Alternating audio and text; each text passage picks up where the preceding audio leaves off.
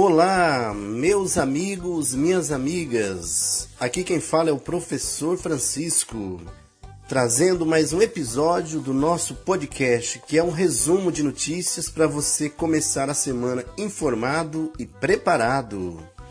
E vamos começar comentando uma vitória na luta em defesa dos animais.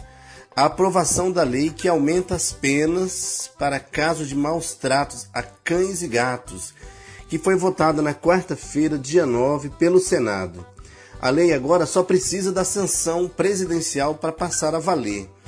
Assim, a punição a quem maltrata esses animais vai ser de 2 a 5 anos de reclusão, além de multa, viu?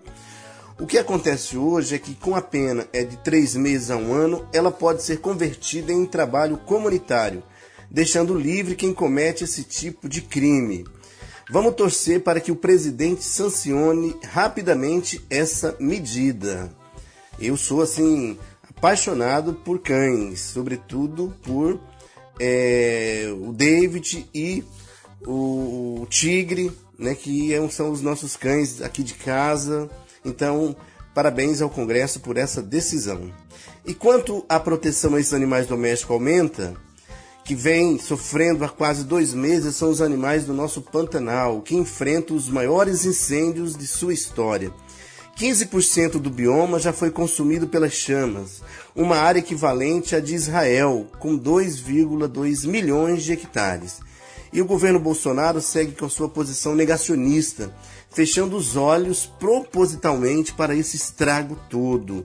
O ministro do Meio Ambiente, Ricardo Salles, ele chegou a culpar questões ideológicas entre, pela situação, citando que o que ele chama de perseguição à criação de gado no Pantanal como potencializador do problema. O que Salles não fala é toda a sua política de desmonte, né, de fiscalização, já que o ministro utilizou entre janeiro e agosto apenas 0,4% dos recursos disponíveis para a implantação de programas de preservação ao meio ambiente, segundo o levantamento feito pelo Observatório do Clima. Se o governo não faz, é o cidadão comum que tem que se disponibilizado a ajudar no controle das chamas, além do resgate de animais atingidos e apoio às famílias locais. Você mesmo, você pode ajudar sem sair de casa, doando para alguma das organizações que vêm atuando nessa luta árdua em defesa do Pantanal, como algumas que separamos para vocês. Por exemplo, comitivaesperança.com.br, wwf.org.br, ecoa.org.br e sospantanal.org.br.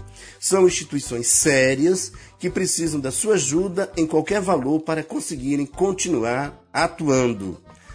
Agora, Vamos para um outro triste dado, dessa vez relacionado ao coronavírus, que ultrapassou a marca de 131 mil vítimas fatais no Brasil. Dentre essas vítimas, inclusive um dos ídolos do sul mato-grossense, o cantor Barrerito, integrante do trio Parada Dura. Ele não resistiu ao Covid-19, Barrerito tinha 63 anos, sofria de diabetes e deixou um legado na história da música sertaneja nacional. Ele estava internado na UTI em Belo Horizonte desde o dia 29 de agosto.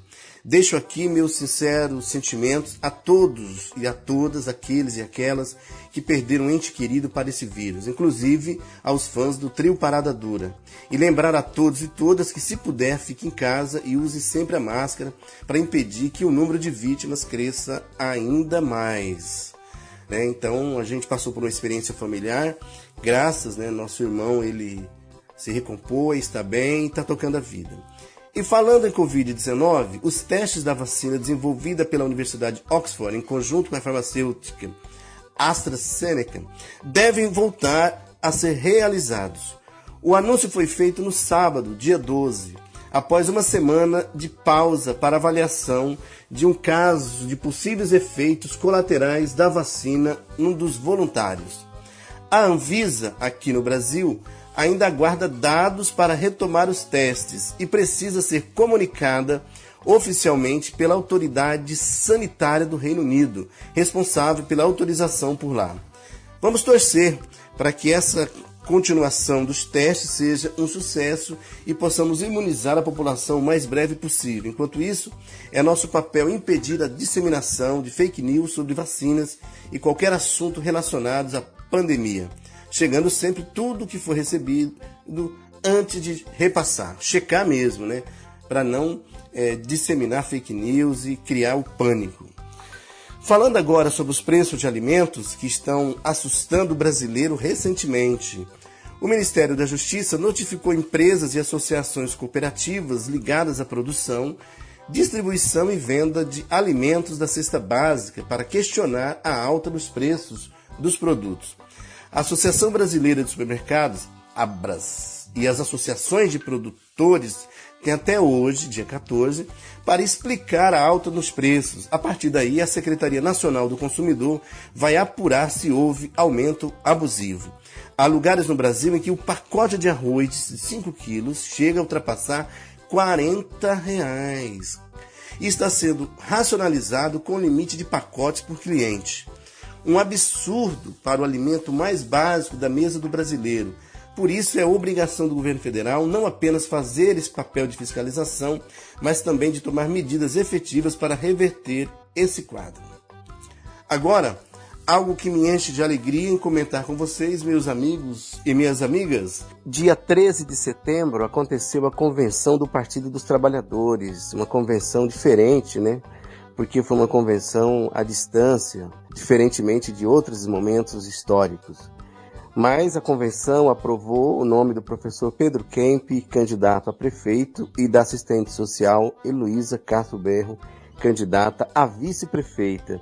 Também uma chapa né, de 44 nomes, homens e mulheres, representando vários segmentos da sociedade, para disputar a Câmara Municipal de Campo Grande. Participaremos dessa festa democrática, levando nossas opiniões, sugestões, para toda a população de Campo Grande a partir do incentivo de vários amigos e amigas e familiares. E por hoje ficamos por aqui. Desejo a todos e todas uma ótima semana e que possamos a cada episódio trazer mais notícias para você. Não se esqueça de seguir nossas redes sociais para deixar sua opinião e suas sugestões para o nosso próximo podcast. Pelo Facebook, Professor Francisco Santos, e no Instagram, arroba Professor Francisco CG. Um forte abraço e até o próximo episódio.